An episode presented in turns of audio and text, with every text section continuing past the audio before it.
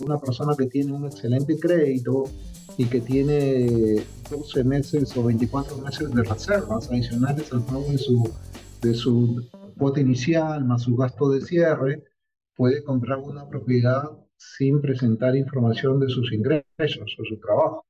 Y esto es un programa ah, eh, promovido por el Departamento de Tesoro.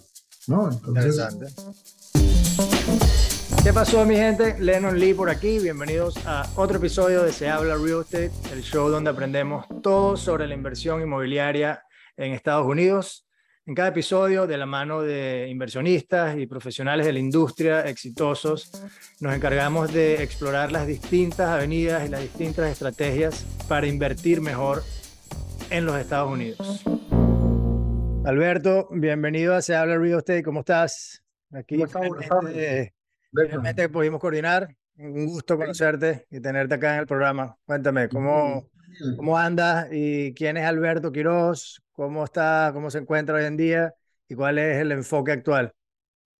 Bien, bien. Yo llegué a este país hace como 25 años más o menos. Estoy trabajando en real estate, eh, en la industria de finanzas de, de real estate como voy a cumplir en abril 20 años trabajando en esto. No, Empecé trabajando como loan officer, luego estuve manejando unas compañías eh, en Miami, Broward, Bonito Springs, y después vino el declive del mercado del real estate y uno tiene que aprender a adecuarse al, a cómo el mercado cambia. En ese momento abrí una compañía de, short selling modificaciones, estuvo funcionando excelente, muy bien, por varios años.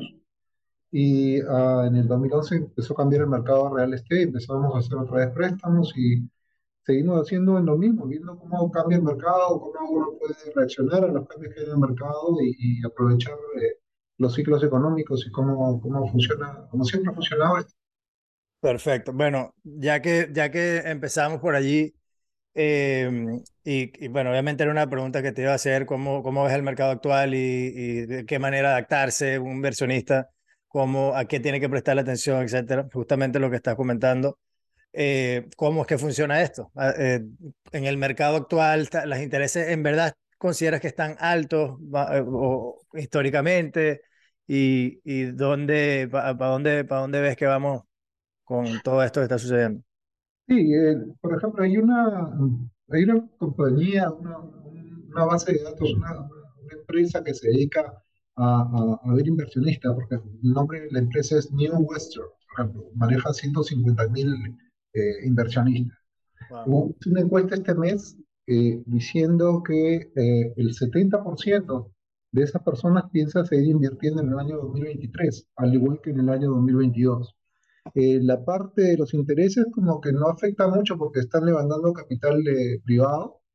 O han tenido unos eh, ahorros de inversión para poder hacer este tipo de inversiones. Obviamente que la tasa de interés afecta eh, eh, porque ha subido probablemente en un año, se ha duplicado la tasa de interés. Para las personas que van a comprar su primera residencia, ahí, ahí uh, obviamente hay un payment shock en relación a lo que tenían que pagar hace un año y lo que tienen que pagar ahora. Y, y la, el, el, nivel de cambio de las tasas de interés es, es muy alto en este momento. En, en diciembre lo teníamos al 6.9%, en enero bajó al 5.99%, eh, eh, luego subió al 6.99% y en eso hemos regresado a ese nivel aproximadamente, la tasa de interés del mundo hace 30 años. Y eso tiene que ver mucho con, con el cambio en el bono del Tesoro norteamericano a 10 años. Cómo eh, hay una relación eh, eh, entre cómo funciona el, el, el, bono del Tesoro norteamericano a 10 años y la tasa de interés de 30 años. Hay una diferencia de 2%, pero en el último año había una diferencia, un split del, como del 3% por encima. ¿no? Si ahorita está el 10-year note a 3.99, las tasas de interés del mortgage hace 30 años ahorita en este momento están como al, al 6.99%. Es una aproximación. Mm. Pero los cambios han fluctuado en los últimos dos meses mucho, casi un punto porcentual entre su, sube y baja el mercado.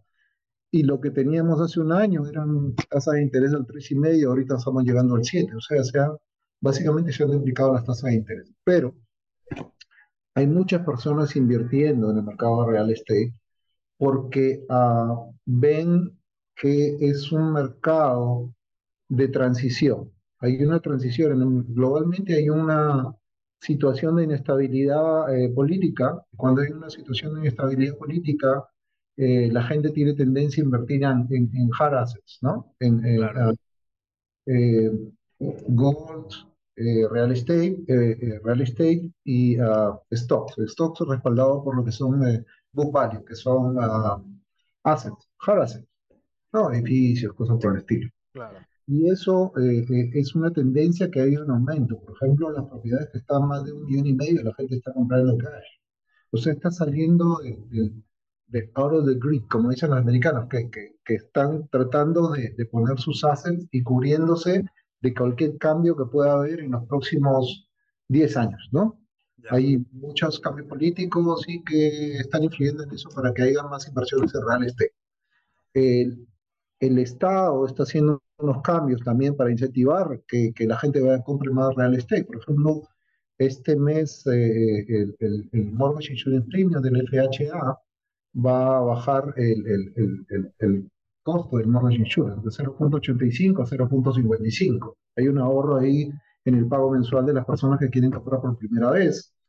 Eh, también el Departamento del Tesoro ha creado un programa especial que no tiene nada que ver con, con FHA ni los conventional loans que Fannie Mae o Freddie Mac y han vuelto a crear lo que se denomina el ALTE que existía antes. Mejor dicho, una persona que tiene un excelente crédito y que tiene 12 meses o 24 meses de reservas adicionales al pago de su, de su cuota inicial más su gasto de cierre, puede comprar una propiedad sin presentar información de sus ingresos o su trabajo.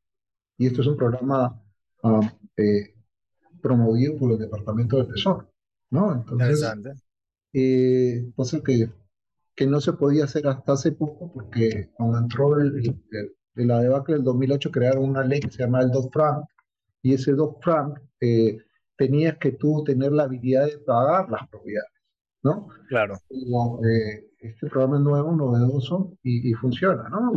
La gente puede sacar, por ejemplo, si quieres refinanciar y necesitas cash, ah, puedes sacar hasta el 70% de, de valor de tu propiedad y no tienes que presentar ingresos. eh, la relación no tiene que ver nada la relación de tus ingresos y gastos para poder calificar a eso. Y el dinero que vas a sacar de ahí para, para poder hacer una inversión, puedes utilizarlo y te dan una tasa de interés del 9%, por ejemplo, 9.375%. Y en vez de utilizar el dinero a hacer un hard money, pues puedes sacar el dinero ahí y invertirlo en, en otra propiedad de real estate. claro. Que bueno, que es lo que, lo que, una fórmula que, que ha funcionado toda la vida, ¿no? Si, obviamente, si se compra bien y tiene una buena propiedad con buen equity, eh, la idea pues es utilizar estas opciones de refinanciamiento para, para ir creciendo un portafolio Así es, manera un sí. poquito más Y segura. el cash flow, el ca- cash flow que te genere, ¿no? Eh, las rentas han, han estado en subida en, en los últimos dos años. Los últimos seis meses han bajado un poco, pero acá en, en- por ejemplo, acá en Florida, en Miami, que en Miami, Broward, Palm Beach, eh, eh, solo han bajado como el, como el 1%, no, no se ha sentido casi nada, ¿no? El, el cambio que ha habido en los últimos seis meses. claro. Esto eh, incentiva a la gente para que pueda invertir más, comprar más propiedades y, y hacer eso, eh, eh, hacer portafolios para poder invertir. Sí, yo creo que, bueno, sin duda, de verdad que, que, que de alguna manera, como dices tú, la gente ha continuado invirtiendo y más en tiempos eh, de incertidumbre. Depende de, de- en real estate siempre depende porque hay muchas maneras de invertir, muchas maneras de, de, digamos, acceder al mercado como, como inversionista. Pero a nivel general, cuando hablamos de, un inversionista de real estate, es cualquier persona, digamos, que compre una propiedad de renta. Eh, sí, definitivamente lo siguen viendo, como dices tú, como eh, un, un buen asset para estas etapas de, de- transición, ¿no? Y, y que no está esa sensación que, que, que hubo cuando pasó la crisis pues, en el 2008, que justamente era, era la gente corriendo hacia el otro lado del real estate, por, porque, bueno, obviamente, pues creo que había una falta de entendimiento, como casi siempre en el mercado, del, del problema fundamental de, de, de, de estas crisis pero el que, el que no lo hizo y el que más bien se metió en el mercado en esos momentos aprovechó las oportunidades como siempre pasa, ¿no? Sí, claro. En el 2011, por ejemplo, yo hacía short sales en la compañía de trabajo que hemos creado con un compañero, otra persona en Weston, Florida. Tuve, tuve una oficina ahí ocho años y hay una persona que, que, que hicieron short sale y compraron las propiedades por 250 mil dólares y ahorita están más de 1.250.000 dólares. Increíble. Es una cosa que aprovechar el mercado, pero hay que saber en qué momento el mercado está en el punto más bajo para poder entrar. Pues los intereses pueden estar altos, pero si, si el rendimiento de la propiedad se te deja un cash flow que sea positivo y tú ves que eso es eh, eh, la tendencia, pues tú vas a seguir invirtiendo en real estate, porque eso es algo que te va, que te va a ayudar a crecer y a, a desarrollarte económicamente. Y la inversión aquí es fundamental ver lo que pasa alrededor. Obviamente tú, eh, existen puntos de, eh, de, conflicto, por ejemplo Europa ahorita, eh, hay un punto de conflicto grande ahí eh, por lo que pasa en Ucrania o en, en Asia, por lo que pasa en, en, en, en Taiwán o Japón. Entonces, ¿dónde vas a poder invertir? ¿Dónde tienes que invertir? Entonces, el, el punto de, del lugar es dónde vas a invertir. Tú puedes invertir en real estate en cualquier parte del mundo, pero en qué lugar vas a desarrollarte más. Y eso también viene, es en Estados Unidos, por ejemplo, en este momento. Eh, pero también en qué estado vas a invertir. Claro. Por ejemplo, existen leyes que han pasado este año de siete estados donde van a empezar a, a taxear y las propuestas que ya lo están pasando en cada uno de, las, de, de los estados es que van a empezar a poner taxes sobre el un earn uh, um, wealth. ¿Qué significa? Mm, Que van a empezar a taxear los haces de, la, de las personas. Entonces, hay que alejarse de esos estados que van a pasar esa norma y irse a trabajar en los estados, por ejemplo en la Florida, que no tiene eh, taxes estatales, no se pagan taxes estatales. Hay una gran diferencia en eso cuando vas a hacer una inversión. O sea, alejarse de los estados como California y New York, donde tienen eh, los taxes muy altos y, y, y, están haciendo estas propuestas que van a afectar el, el, el, el, cash flow que te va a dejar una inversión en esos estados.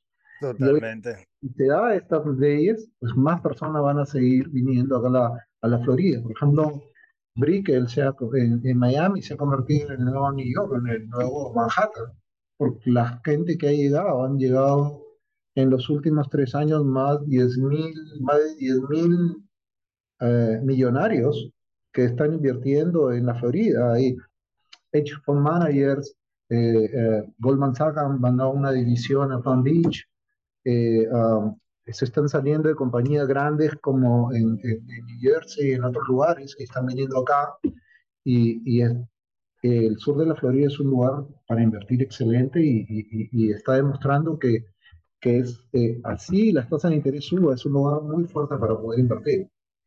Totalmente, sí, yo, yo, bueno, yo estoy de acuerdo y creo que eso, esas propuestas, eh, sin duda alguna, peligrosísimas, de, de muchas maneras, eh, pues no me hacen sentido, ¿no?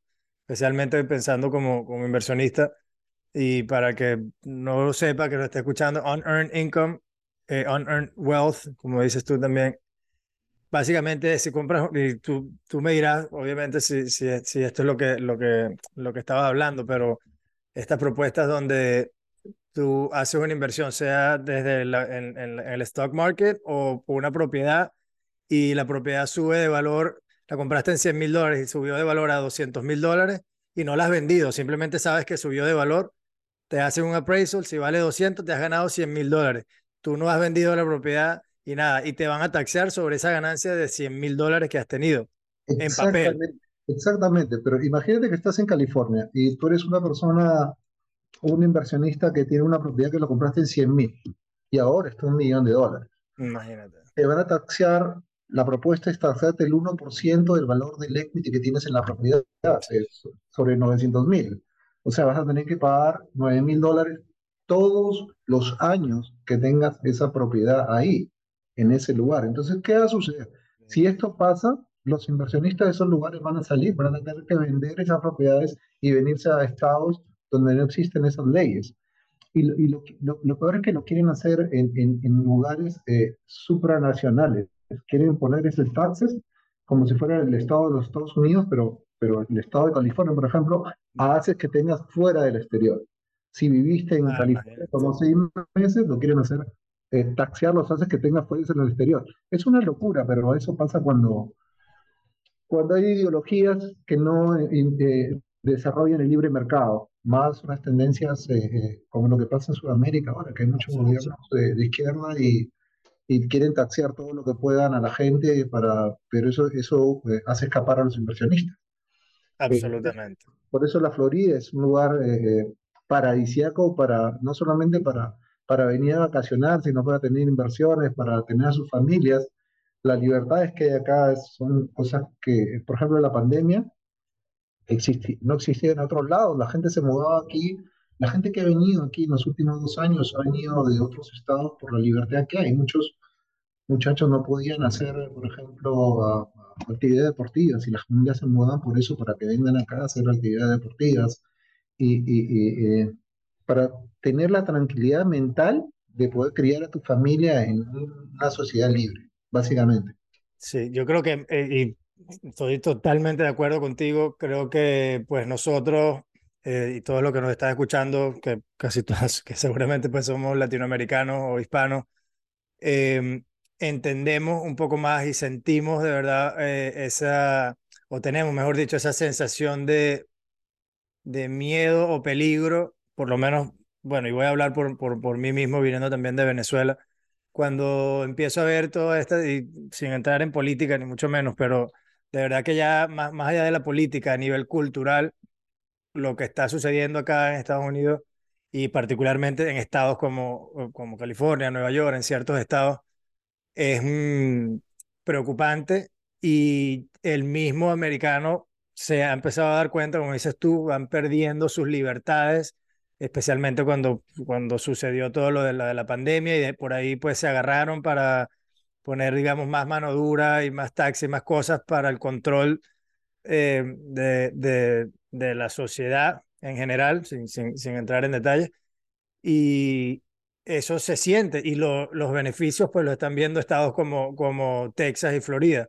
No es, no es por casualidad, es lo que digo, y le hablo mucho como inversionista, no es por casualidad y no debería ser por casualidad tampoco que, que nosotros eh, deberíamos estar buscando, interesados en identificar estos estados que, que, que justamente van a tener esa libertad, porque al final del día, una inversión de real estate los números son los números, pero está todo basado también en, una parte más macro, ¿no? En una en demográfica, en movimiento de, personas, donde se, se están moviendo los trabajos, las compañías, etcétera. Y eso viene impulsado por, por, por lo más básico que nosotros conocemos, es, mira, dónde se siente mejor la gente. Y, y eso es la, la, lo que ha pasado. Absolutamente. Eh, eh, la cantidad de gente que está llegando a Sudamérica eh, y ahora ya empezaron a llegar de Brasil, de todos lugares, es por, por este cambio que hay político en, en- Sudamérica, básicamente. Están entrando, están llegando y, y- y tratando de, de- de mantener sus capitales, porque los capitales manteniéndose en, en sus monedas locales han perdido de valor. Han- El tipo de cambio es, es importantísimo cuando vas a hacer una inversión. Por ejemplo, si tú eh, eh, cambias eh, en, en cualquier moneda eh, 500 mil dólares y vienes acá a invertir a Estados Unidos, tu moneda va a mantener el valor Claro. porque cambiaste a dólares y no va a perder el valor cuando tú estás devaluando. Así no suba un solo centavo el- el- la propiedad que tú vayas a comprar, que tú compraste una propiedad de 500 mil, cuando vayas a hacer el cambio a tu moneda donde tú ganaste el dinero, y veas que está ganando como un 10% o la- cualquier devaluación que haya sido, es un 10% de retorno en tu inversión adicional a lo que puedas sacar a la propiedad o que haya aumentado de valor o lo que haya, puedes sacar también de tu cash flows que puedas eh, tenerlo mensualmente. Ese es un plus para las inversiones que vienen de Sudamérica. Eh, la tendencia es que eh, por los problemas que hay en Europa, en los próximos dos años los capitales que llegan, salgan de Europa van a ser masivos, Mm. masivos. Cada vez que ha habido una guerra, lugares donde, donde, donde hay, hay, hay- hay, eh, eh, Inestabilidad. inestabilidad, eh, los capitales salen. Lo sucedió en la Primera Guerra Mundial, sucedió en la Segunda Guerra Mundial. Aquí en la Primera Guerra Mundial, eh, los capitales que venían de Europa hicieron los fabulosos 20s, porque era cuando terminó la Segunda Guerra Mundial, todos los capitales venían acá para asegurarse que estuvieran libres, porque por lo que sucede. Tú nunca dejas tu capital donde están tirando bombas, por ejemplo. Sí, no, bueno. Eso- y, eso, y eso está pasando ahorita en este momento. De, de- de- de- Europa está pasando por una crisis que no vista desde, desde, desde la Primera Guerra Mundial, la Segunda Guerra Mundial, económicamente está mal. Te pongo un ejemplo. Por ejemplo, tú has escuchado hablar de, de Inglaterra, eh, eh, la, la ministra Liz Truss, que duró un mes, 50 días en el poder. ¿Ok? Eh, sí, correcto. Ok, esa persona eh, entró con una política de bajar los, los taxes, pero endeudarse más dinero. Y eso hizo que el, gobierno agarre y trate de emitir bonos de- eh, eh, ingleses para poder cubrir esos impuestos que iban a, a bajar. Esto desestabilizó todos los planes de retiro. Estuvieron a 72 horas de quebrar todos los planes de retiro de Inglaterra si el Banco Central inglés no interviene. ¿Por qué? Porque en el año 2014 ellos empezaron a, a emitir bonos de interés negativo. Entonces todos los planes de retiro tienen en sus cuentas esos bonos de interés negativo. Entonces, cuando hay una cambio, un pequeño cambio en estabilidad, los que tienen los préstamos que son de garantía, esos bonos, piden más colateral. Entonces, eso hizo eh, que estuvieran a 72 horas de perderse los planes de retiro de, de Inglaterra. Lo mismo existe en Alemania y en Francia. Tú te has dado cuenta que después de eso empezaron ya todos los países a enviar más armamento a, a Ucrania, por ejemplo. Todos los países. ¿Por Ah, qué? Sí, sí, claro, ha sido un apoyo que ya no era más defensivo, sino ya ofensivo. Como llaman. ofensivo. ¿Por Sí. qué? Porque tú, tú estás a punto de quebrar, tú tienes que buscar un enemigo externo. Y Claro. entonces para decir, "Oye, eh, eh, mira, eso, eso pasó porque, porque tuvimos una guerra, por ejemplo, ¿no? Entonces hay un incentivo adicional a que eso suceda. Y lo más probable es que sí suceda en, el, en, el, en, en los próximos 24 meses un- un- una, una situación política y, y- y belicosa que lleve a que los fondos de, de- de Europa lleguen más a Estados Unidos. Y eso va a hacer que una, nuevo, una nueva etapa de las inversiones acá, no solamente estoy hablando de real estate, todo lo que sean ah, ah, eh, hard assets, van a tener un desarrollo profundo en los próximos dos años aquí en los Estados Unidos. Lo que es real estate, lo que es gold, lo que oro, y lo que son ah, ah, stocks, blue chips en inicio, eh, pero son donde, donde, donde cuando hay una transición, cuando esto sucede, siempre bu- buscas que son los, los, los assets que son ah, tangibles, tangibles.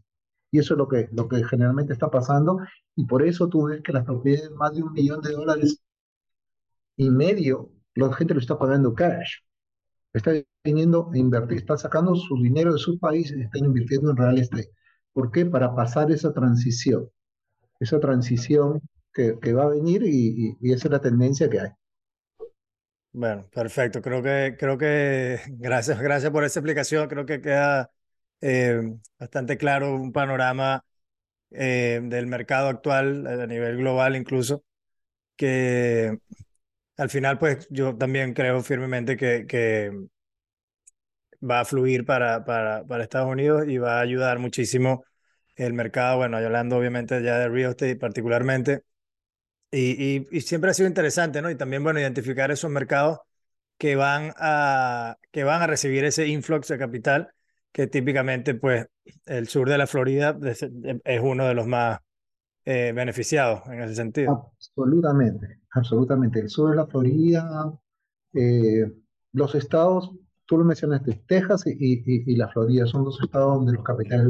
Ambos no tienen eh, impuestos estatales y eso ayuda mucho a que, que el retorno a la inversión de cualquier cosa que tú, que tú, que, que tú ejecutes, que tú tengas de inversión ahí, tengas un retorno mucho mayor que invertir en estados donde, ah, eh, como hay ideologías más, más hacia, hacia, hacia taxar a las personas, Mm, ¿no? Ideologías este, un poquito más de izquierda, por decirlo sí, sí. así, No, no, li- totalmente.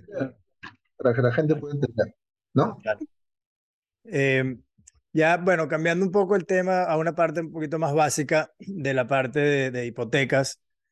Eh, una palabra que, que se utiliza mucho es, mira, el- tenemos que hacer el underwriting, ¿no? Para muchos inversionistas eh, o compradores nuevos, no saben, primero no saben qué es necesariamente esa palabra y, y, cómo se ve ese proceso desde el lado, por lo menos en Trust Lending, cómo, cómo se ve el proceso de, de underwriting para, para lo, el tipo de producto que ustedes hacen, o sea, bueno, si tienen distintos, si, si ese proceso varía, para, depende del tipo de producto o no. Absolutamente, varía eh, por política de la compañía. Ya. Por ejemplo, nosotros tenemos una cosa que se llama el upfront underwriting.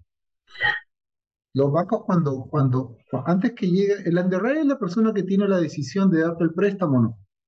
Y hay como una, hay una cortina entre lo que es el loan officer, lo que es el cliente, lo que son los procesadores internos y el underwriter. El underwriter es el, analista de riesgo hipotecario, el que va a decidir si te van a entregar un préstamo o no te van a entregar un préstamo. Ese analista, lo normal es que analice cuando tenga toda la información, el, el, el de la persona. Hay cuatro cosas que, que analizan los, para darte un préstamo. El income, el crédito, los assets y el colateral. Cuatro cosas, el tipo de propiedad. Y el, y el, y el underwriter analiza esas cuatro cosas. Los bancos regulares esperan como unos 20 días, 15 a 20 días, a que un underwriter tenga toda esa información. Nosotros en Lending tenemos una cosa totalmente diferente. Nosotros tenemos una cosa que se llama el upfront underwriting. La primera persona que ve la documentación es un underwriting y te, te da las condiciones. Entonces, en vez de esperar 20 días a tener un conditional approval, yeah.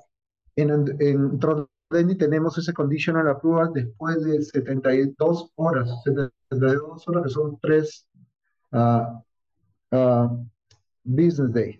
O sea, 72 horas después de tener el, el, el, toda la documentación básica, que son el ingreso de la persona, el crédito de la persona y los assets que tenga la persona.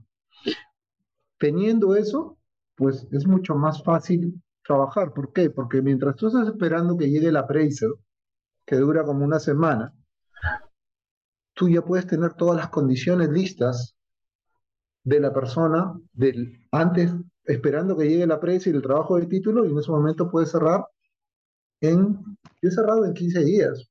Eso es el promedio que nosotros cerramos, son 15, 20, 25 días y esa es la diferencia en, en, en, um, en entre un lender uh, regular y un, como le decían, como un beauty lender. Yo he tenido la oportunidad de trabajar en varias compañías de real estate y de todas las que conozco, solamente dos compañías tienen eso establecido desde el inicio, o sea, por diseño desde el inicio. Una es eh, una compañía que es como el Google del Mortgage, que se llama Mobile Mortgage, y la otra es Tom Lending, que es los únicos que conozco, que realmente, por eso puse mi licencia aquí, por eso trabajo aquí con, con ellos, porque son, eh, es específicamente en el mercado latino, y son to algo totalmente diferente, es como un beauty bank, es una cosa así, yeah. destinada exclusivamente para el mercado latino. Entonces las personas que llegan acá encuentran los offices que te hablan en español, tú puedes conversar con ellos, decirles qué es lo que ellos quieren hacer, a nosotros analizamos eso y podemos decir, ok, eh, con esto hay dos formas de hacer un análisis. Tú puedes decir de lo más simple a lo más complejo o de lo más complejo a lo más simple. Entonces la gente viene acá a nosotros por esa ayuda y nosotros le podemos decir lo que puede hacer basado en lo que tiene o con la proyección de lo que podría tener. Ok. De acá a este año, por ejemplo, si presentan los taxes estos tres meses, ah, y, y, tienen una tendencia a que han tenido más ingresos, pues podemos utilizar eso para poder hacer calificar, calificar a una persona que no podía hacerlo en diciembre. Ahora puede hacerlo ahora, ¿no? Son, son, son tendencias, son cosas. ¿De qué manera, de qué manera eh, este proceso, como dices tú, bueno, que Trust Lending obviamente es diferente, un poco diferente al banco tradicional, de eh, qué tanto, eh, qué tanta flexibilidad tiene Trust Lending como, como, como prestamista para, digamos, jugar con las distintas métricas y aprobar distintos préstamos. Es decir, la, la razón de mi pregunta es, ¿pueden ustedes decidir, mira, prestar dinero si a una persona sin correrle crédito, sin hacer nada, y eso solamente depende de ustedes, o tienen algún control ya por encima, digamos, a nivel legal, del, sea del gobierno o lo que sea, como que mira, no puedes hacer estas cosas, esto sí, o sea, más o menos cómo, cómo funciona hay, eso. Hay varios tipos de, de ley. Por ejemplo, cuando tú viene una persona a comprar por primera vez su primera propiedad, o no, a comprar una second home, o su primera propiedad de inversión, tú lo asesoras dependiendo de, esas situaciones y tratas de, de, de, ver si entra en los parámetros de la, por ejemplo, la mejor tasa de interés que pueda dar el mercado en este momento, que es un full loan, que tiene toda la documentación para poder hacerlo. ¿Ok? Y, y, trabajas con Fannie Mae, Freddie Mac, con los inversores del mercado secundario. Nosotros cerramos con nuestro propio dinero, pero tenemos como 30 inversionistas en el mercado secundario que compran eh, eh, esos préstamos y todo el mundo hace como un bid. Yo quiero este préstamo y, y, y te podemos utilizar, eh, dar mejor tasa de interés que, que hay en el mercado. Es como cuando tú compras un pasaje de avión. Yeah. Tú compras un pasaje de avión en, en, en, en Avianca o como compras un pasaje de avión en Costamar, una agencia de viajes.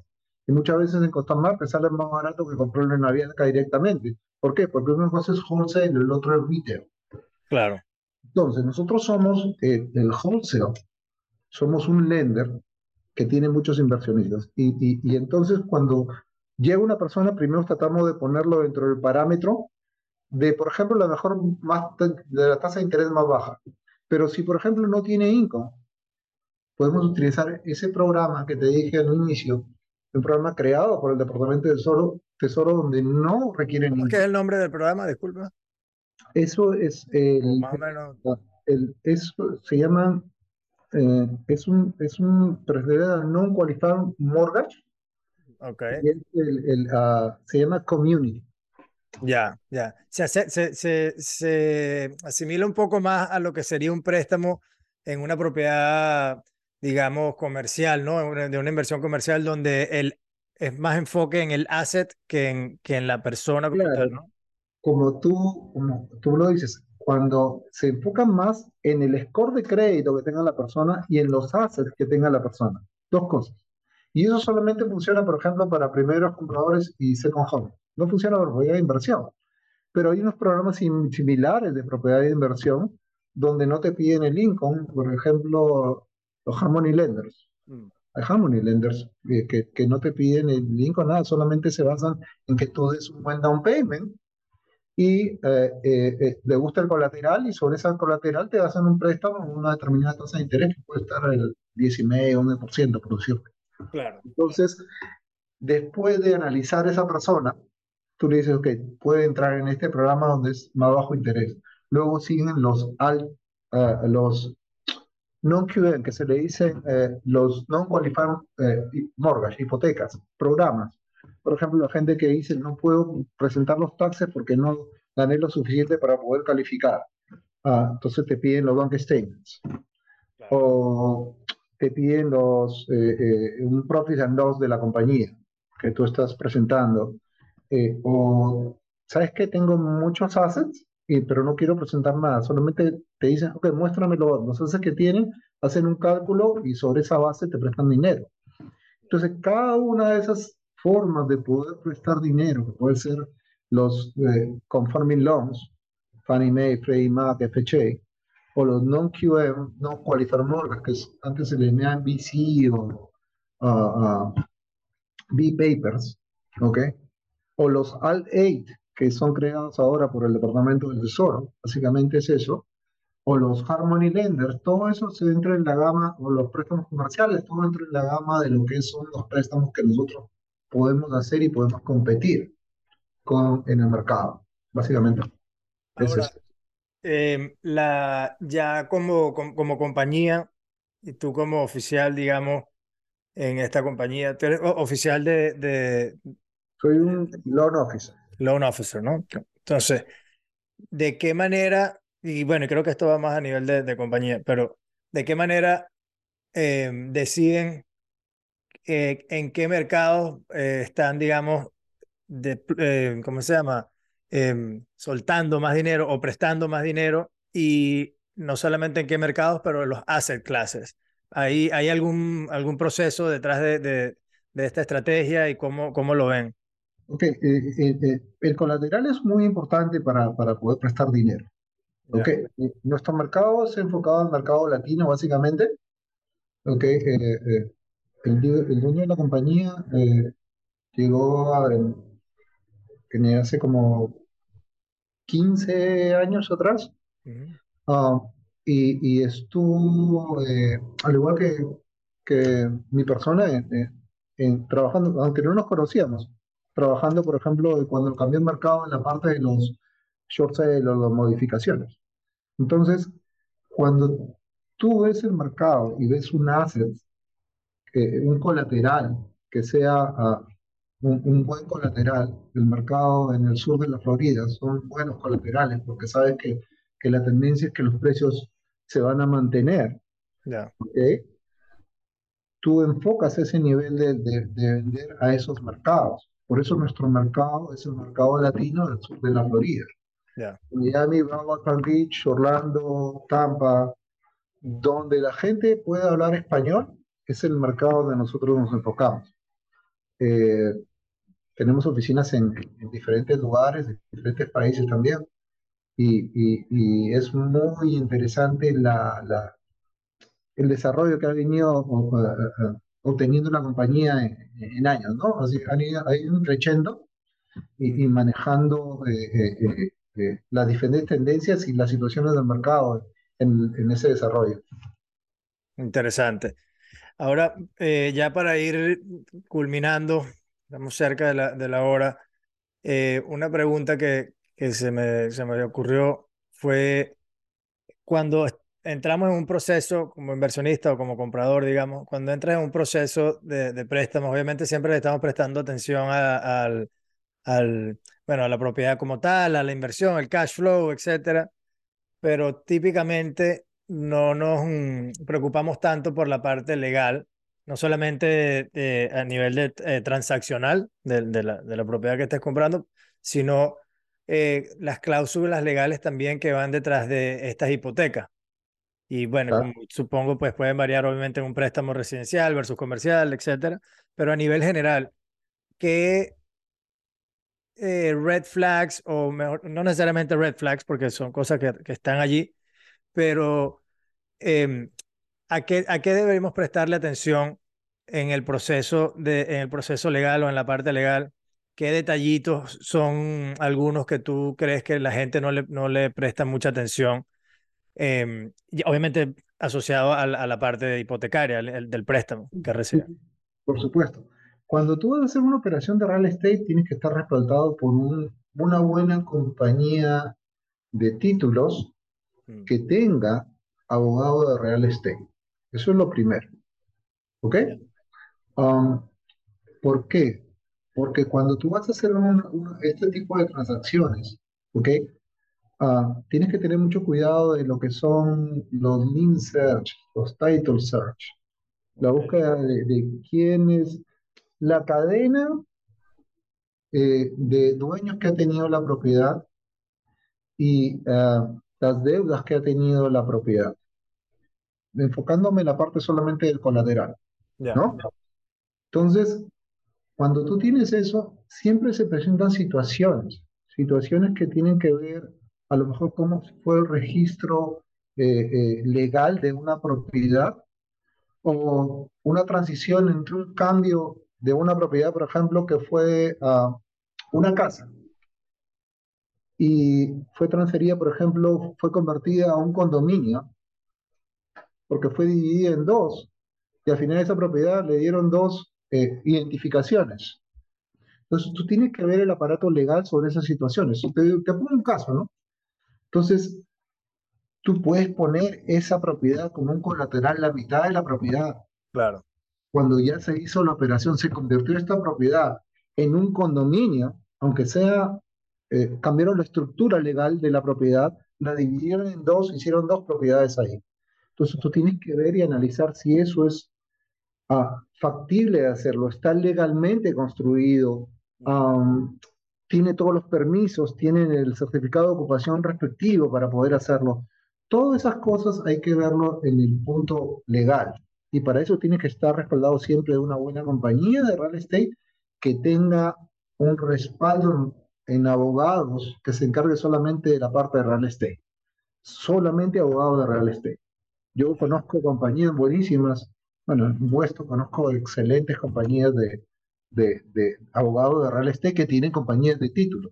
Claro, También eso. eso es importante. pero desde el lado, digamos, desde el lado de ustedes, como, como, siendo como el, el, prestamista como tal, em, también en la parte del underwriting eh, incluye esto o el underwriting es enfocado nada más en, en el cliente y en el, y en, el, y en el colateral y no necesariamente... O sea, lo que yo, lo que, yo creo que la, la, el motivo de mi pregunta es, como prestamistas también, ¿qué cláusulas legales tienen ustedes para, eh, obviamente, protegerse y de qué manera las pueden ejecutar? ¿no? Eh, mira, mira, ya alguien compró y eh, dentro de cinco años o no sé, whatever, algo pasó y el banco o ustedes como prestan ejecutan algún alguna, instrumento legal. Oh, Hay algo de algunas cosas como esas que, que... Cuando, tú, cuando tú vas a cerrar una operación de real estate, firmas dos documentos al cierre. Mm. Uno es la nota y otro es el mortgage. La nota es como un promisorio note. Tú lo puedes transferir. Yo compro esta nota, lo vendo a alguien esa nota y luego transfiero a quién le voy a pagar Ya. el mortgage. ¿Ok? El, a quién le voy a pagar es dependiendo de quién tiene esa nota. Pero la hipoteca, el, el, el, instrumento en el cual pones la propiedad como el colateral es el mortgage. Si alguien deja de pagar, por ejemplo, una cuota del, del, del, de, de, la hipoteca, tú ejecutas esa propiedad, tú como dueño, el que tenga dueño de la nota, ejecuta eso como respaldo al no pago, por ejemplo, de, deja de pagar unos dos, tres meses, empieza una operación legal de foreclosure, y en ese momento tú lo puedes hacer. Ahora, dependiendo también quién sea el dueño de la propiedad. Por ejemplo, si tú le vas a hacer a una persona un primary residence, un foreclosure de, de, eh, le vas a quitar la propiedad porque no pagó. Mm. ¿Ok? Es mucho más fácil hacerlo a una corporación, alguien que cerró a nombre de una corporación, que hacerlo a nombre de una persona que es su primary residence. Por eso cuando, cuando se, se presta dinero como un Harmony Lender, eh, la mayoría de todos los, los que se prestamos dinero es, ejecutamos a una corporación, porque no es un plan de red y tú puedes ejecutar eso fácilmente. Eso es en términos legales lo que debería hacer eh, cualquier lente para protegerse, ¿no? En, ya.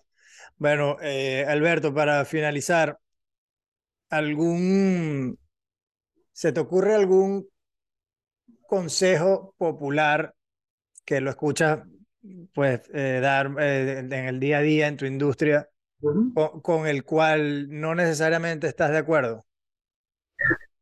Um, Por casualidad. Eh, mucha gente piensa que cuando tú, la gente dice los realtos, por ejemplo, hay una, hay una, perspectiva de los realtos, dice, no, yo voy a aceptar una persona que tiene una aprobación de, un conventional un préstamo que voy a vender a, a Fannie Mae o a Freddie Mac y luego dice, no, yo voy a, y, te, te, ponen la misma oferta con la misma aprobación de un, de, de, un FHA y no quieren aprobarse con el, prefieren obtener la, la, la, la parte de la aprobación de un conventional loan. Mm. Eso es un mito, porque si tú haces un buen trabajo y entregas un eh, desktop underwriting, que es una aprobación, que como si fuera un, un underwriting automatizado, y es un buen trabajo, tiene el mismo valor una aprobación para un conventional law que un FHE.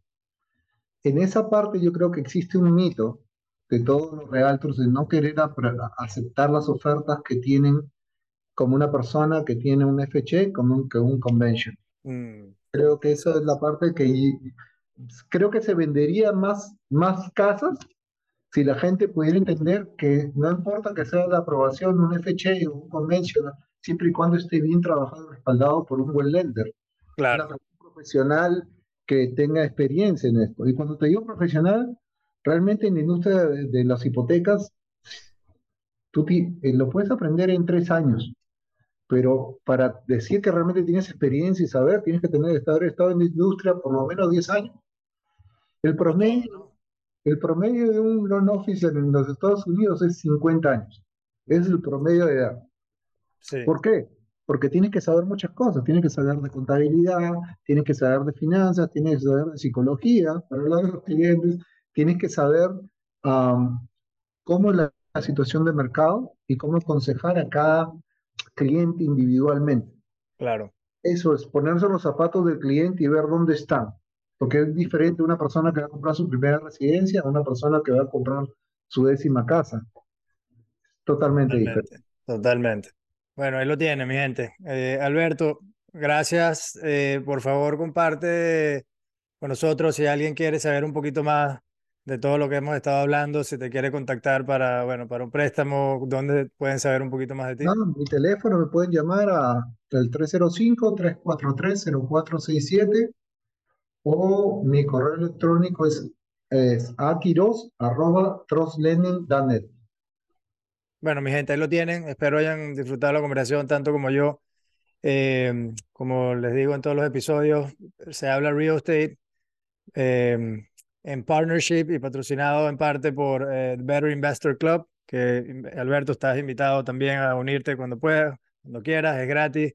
Una comunidad online que, que estamos creando para inversionistas pasivos, donde estamos básicamente con la misión de convertirnos en mejores inversionistas. Cada mes tenemos distintos contenidos sobre distintos tópicos, eh, bastante especializado en el tema más de inversiones pasivas de, en multifamily, en proyectos grandes, private equity, etcétera. Pero al final tenemos una red también de profesionales que, que nos ayuda a, en la parte educativa. VeroInvestorClub.com, están todos invitados a unirse. Y por supuesto, como siempre les digo, denle like a esta entrevista, compartan, si le consiguieron un poquito de valor en la conversación, por favor, envíensela a alguien, compártanla con algún familiar que necesita escuchar lo que se habló aquí hoy. Y bueno, nada, aquí con eso lo dejamos y nos vemos en el próximo episodio. Gracias. Bye.